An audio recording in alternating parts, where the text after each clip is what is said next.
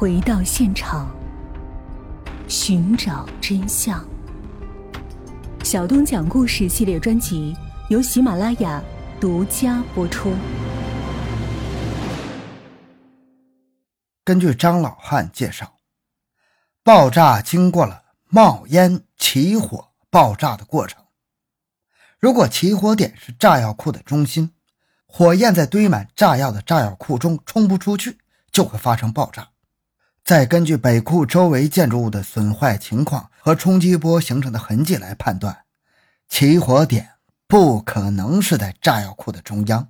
而应该是在炸药库的口部或临近门部的上部，只有这样，炸药库才有机会经过起火、冒出烟雾的过程，然后发生爆炸。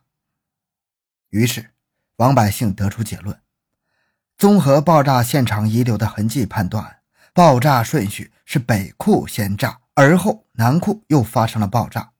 爆炸是在北库的库房，也就是窝洞的上口部。先燃烧起火，然后引发了爆炸。这次爆炸不是自然形成的意外事故，而是有外来火种才引发的。如果再细一点分析的话，有很大可能是人为破坏。这一分析语出惊人呢！在座的各位领导和专家都感到吃惊，他们议论纷纷，对王百姓的话表示反对。在此之前。当地政府已经请来了很多专家进行会诊，认为这次爆炸是炸药自燃的意外事故。物资局已经准备向炸药生产厂家索赔了。王百姓提出是外来火种引发的爆炸，或是有人故意破坏引发的爆炸，这几百万的损失由谁来负担？炸药为什么不能自燃？为什么是外来的火种？为什么是人为的破坏？当地负责政法的一位领导同志不满王百姓的结论，向王百姓发问：“你说是人为破坏，总得找个理由吧？”而公安局长则拿出了一本书让王百姓上看，书上说的比你说的有权威吧？你看看，这上面就说炸药可以自燃吗？他拿出一本厚厚的蓝皮书，翻出其中一页让大家看。一位公安部的专家从公安局长手里把书接了过来，看后他竟然笑了起来，大家被他的笑搞得莫名其妙。看大家不理解，这位专家对公安局长说：“您看看你手中的这本书是谁写的？”公安局长看了封皮后再也不说话。作者：王百姓。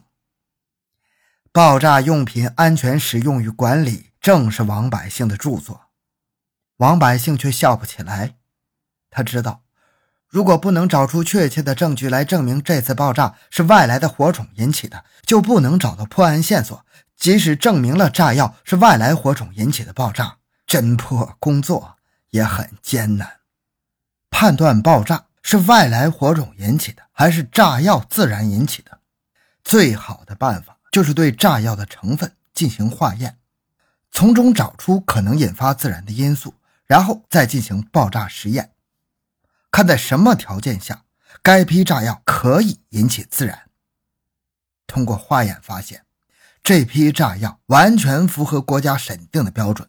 根据这个标准要求生产的炸药不会引起自燃。同时，试验也表明，除非特定的条件，这批炸药不会发生自燃现象。在此基础上。王百姓向专家组解释了自己认为是外来火种导致爆炸的理论依据。根据国内外炸药自燃资料显示，凡是官方确定的生产配方生产出来的炸药，至今尚无自燃的先例。炸药若是由存放转为自燃爆炸，那必须是外部提供一定的能量，如热能、电能以及化学变化等等。张仙沟炸药库中存放的氨 T 炸药。主要成分是硝酸铵、木炭以及 TNT，这些物质结合后性能比较稳定，热安定好，在当地的存放历史上没有发生过自然自爆的记录，也没有达到过自然自爆的自然条件。正常情况下，氨 T 炸药的起爆点在一百八十度以上，爆炸当天的气温室外是八度以下，室内温度是十五度以下。在这样的温度条件下，安 T 炸药是不会产生爆炸的。堆放在北库中的炸药占北库库存量的百分之六十，而且库门上方有天窗，通风良好，不会产生热积累，造成连锁反应，达到爆炸需要的条件。王百姓还总结说：“综上所述，可以认定这起爆炸是由外来火种引起的。我知道大家很不愿意接受这个事实，我也相信这里的治安形势是好的，没有坏人搞破坏。”我也希望是炸药自燃，这样可以省去破案等很多麻烦的环节，可以使大家从这件事中迅速解脱出来。但是，这确实是事实，是摆在眼前的事实。如果我们不实事求是，坚持认为炸药是自燃，就势必会放走炸库的罪犯，不但不能惩处邪恶，还会给国家的安全潜伏下新的隐患。他的发言引来了一片热烈的掌声。很多专家对他的分析都点头称赞，就连刚才还坚持是自然的政法领导公安局长也都转变了态度，认可了是外来火种引发爆炸的判断。但是，他们又提出了另外一个问题：外来火种引发爆炸，也可以是人为破坏，也可以是过失引爆。为什么说是有人破坏呢？为什么说是人为的破坏呢？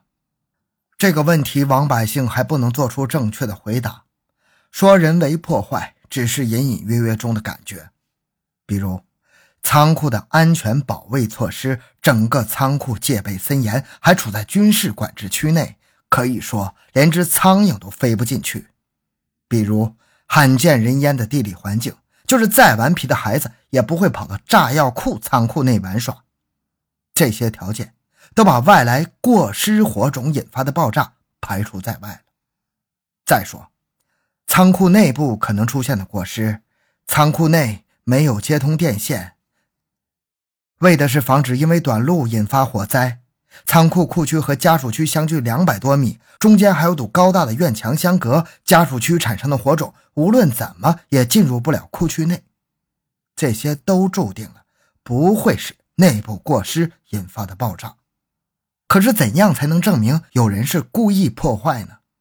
怎样才能找到作案人作案的蛛丝马迹呢？王百姓陷入了沉思啊。两天后，物资局领导的一句话开启了王百姓的灵感，使这起爆炸案有了质的突破。原来，由于当初确定是炸药自燃案件，物资局已经向生产炸药的厂家提出了赔偿要求。两家也就赔偿的问题进行了积极的协商，在协商过程中，双方因为爆炸现场存放炸药的数量发生了争执。一方要求按照库存登记数量进行赔偿，认为库存登记是说明爆炸时库存量的最好依据；而另一方则要求对现场进行测量和计算，再根据测量和计算的结果进行赔偿。库存登记表明。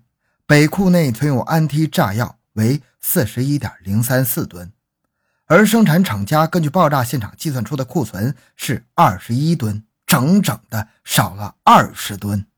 所以，物资局和生产厂家对库存量的认定分歧很大，争执的不亦乐乎。现在确定是外来火种引发的爆炸了，这些分歧和争执也就不存在了。物资局的领导遗憾地说。早知道是外来火种引发的爆炸，还计算个啥呀？这不是多此一举吗？说者无意，听者有心呢。王百姓听了这句话，立即受到启发。对呀，何不从这上面着手查一下？如果真的如生产厂家说的那样，库存少了二十吨炸药，那仓库保管员那就是最大嫌疑犯呢。王百姓再次来到爆炸现场进行勘查，按库存记录，北库的库存炸药量是四十一点零三四吨，它的冲击波应该有多大威力？王百姓心中一清二楚。当他来到北库爆炸后冲起的土方和碎石旁时，就看出了现场冲击波的距离和库存药量应产生的冲击波距离不符。哎呀，看我！王百姓拍拍自己的脑袋，我真是。太大意了！要是早注意到这一点，也不至于走这么多的弯路了。他在纸上写下了 Q 等于 kV 的算式，在这个算式中，Q 代表炸药量，K 是爆炸系数，V 是起始作用痕迹的体积。这个算式是王百姓的发明，几乎是他一生心血的结晶了。